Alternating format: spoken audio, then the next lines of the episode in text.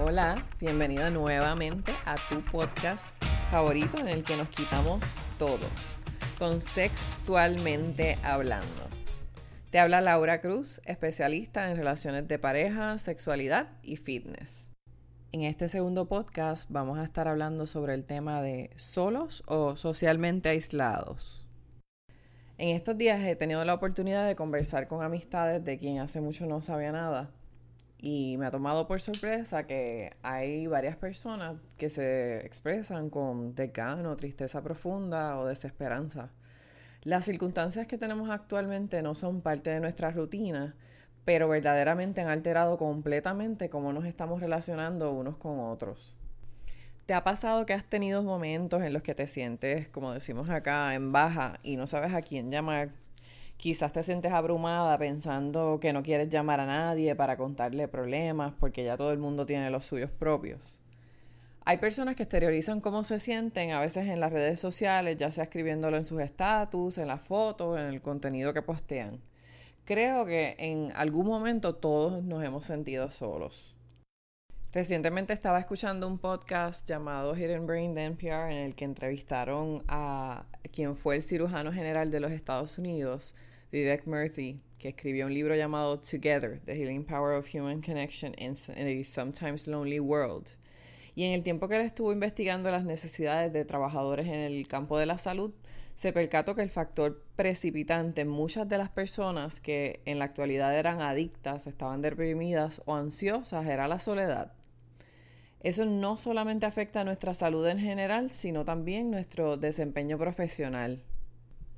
Me pareció curioso que un estudio publicado por la Academia Nacional de Ciencias, Ingeniería y Medicina indicó que el aislamiento social refiriéndose al periodo que era previo a lo que estamos experimentando ahora en la pandemia que nos afecta, fue relacionado a un 50% de incremento en el riesgo de desarrollar demencia.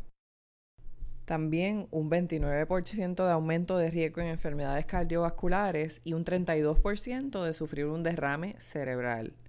Así que la soledad está teniendo, eh, o el aislamiento social, unas consecuencias serias ya previas a esta época. Hay que ver cuáles van a ser eh, lo que se refleje en estadísticas o en los estudios una vez pase este periodo.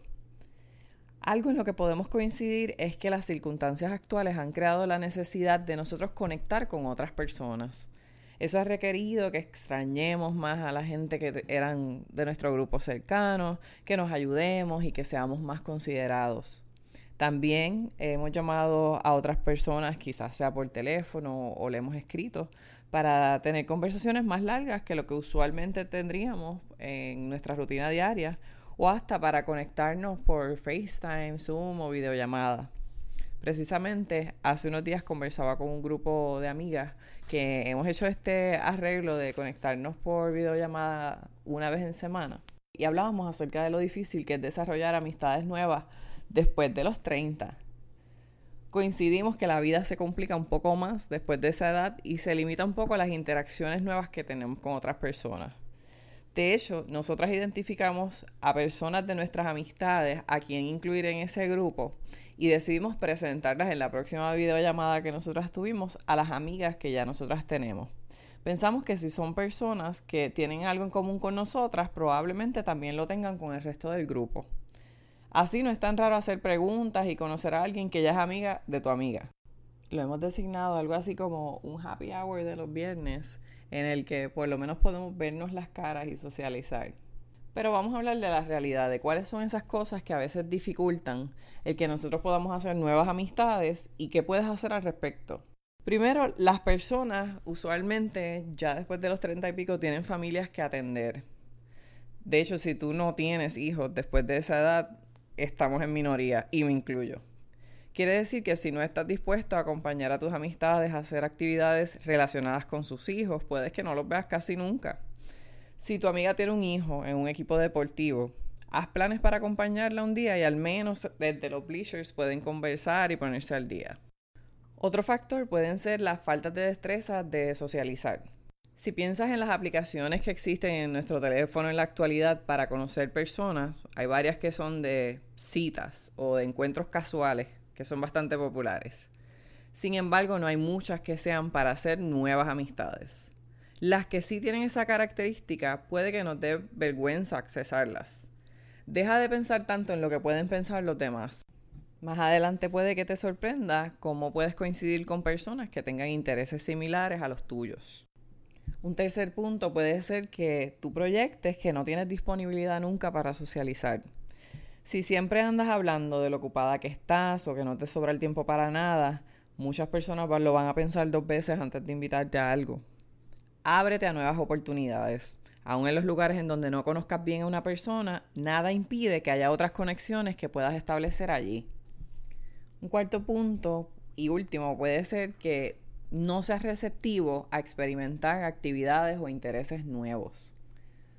Si piensas que es mala idea cuando estés de viaje comprar esa excursión de grupo o quizás te limitas a que no puedes ir a una barra o un establecimiento porque estás sola, si te causa pánico pensar en viajar a otro país sin un acompañante, pues verdaderamente te vas a estar cerrando las puertas a experiencias que no puedes visualizar si no las haces o las experimentas. Si algo te llama la atención, lánzate a hacerlo sin pensarlo mucho. De seguro, como parte del grupo o las personas que estén allí, vas a conocer a alguien que, aunque no sea una conexión de una amistad para el resto de tu vida, probablemente sea una conexión nueva.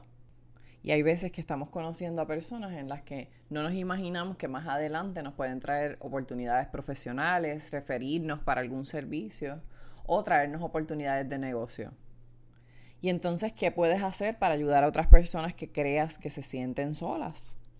Bueno, puedes comenzar por ofrecerte ayudar a las personas que tienes más cerca o hacerte disponibles para otros. Por ejemplo, si ves a un vecino, le puedes preguntar cómo está, aunque no lo conozcas, le puedes dejar saber que cuenta contigo al tenerte tan cerca por si te necesita. Si no te sientes cómodo haciendo esto, puedes llamar a alguien por teléfono. Tú sabes bien que no es lo mismo hablar y escuchar la voz de una persona que enviar un texto o escribir un mensaje informal en las redes sociales. También puedes concertar una reunión por FaceTime o videollamadas. Por eso, como les mencioné anteriormente, el que tengo con mis amigas le llamamos que es nuestro happy hour, porque algunas hasta se arreglan como si fueran a salir, otras se traen una bebida o, fuman, pero así nos vemos la cara como si estuviéramos de frente a frente. Y verse es enriquecedor porque observas reacciones, gestos y hasta aprendes del ambiente en el que viven tus amigas. Universalmente, como seres sociales que somos, tenemos la necesidad de conectar, lo cual provoca que nos sintamos solos en los momentos en que esto no se da. Trabaja en establecer contactos con los que puedas compartir experiencias y ayudarse mutuamente. Una vez esta crisis termine, habremos aprendido las lecciones que atravesamos y cuán importante ha sido crear y mantener esas conexiones con los demás. Estar solos o socialmente aislados será una elección tuya al final del día porque tú eres la persona que trabajas esas relaciones interpersonales. Conéctate, sal de tu zona cómoda y experimenta el hacerte disponible para otras personas. Muchos de esos vínculos que formes ahora serán de los más significativos. Simplemente somos mejores unidos. Gracias por escucharnos, siempre me emociona compartir estas conversaciones contigo. Recuerda que puedes encontrar nuestros episodios en iTunes, Spotify, Stitcher, iVoox o en donde quieras que escuches tus podcasts. También puedes encontrarme en redes sociales como Instagram o Facebook como Laura Cruz Feed. Hasta la próxima.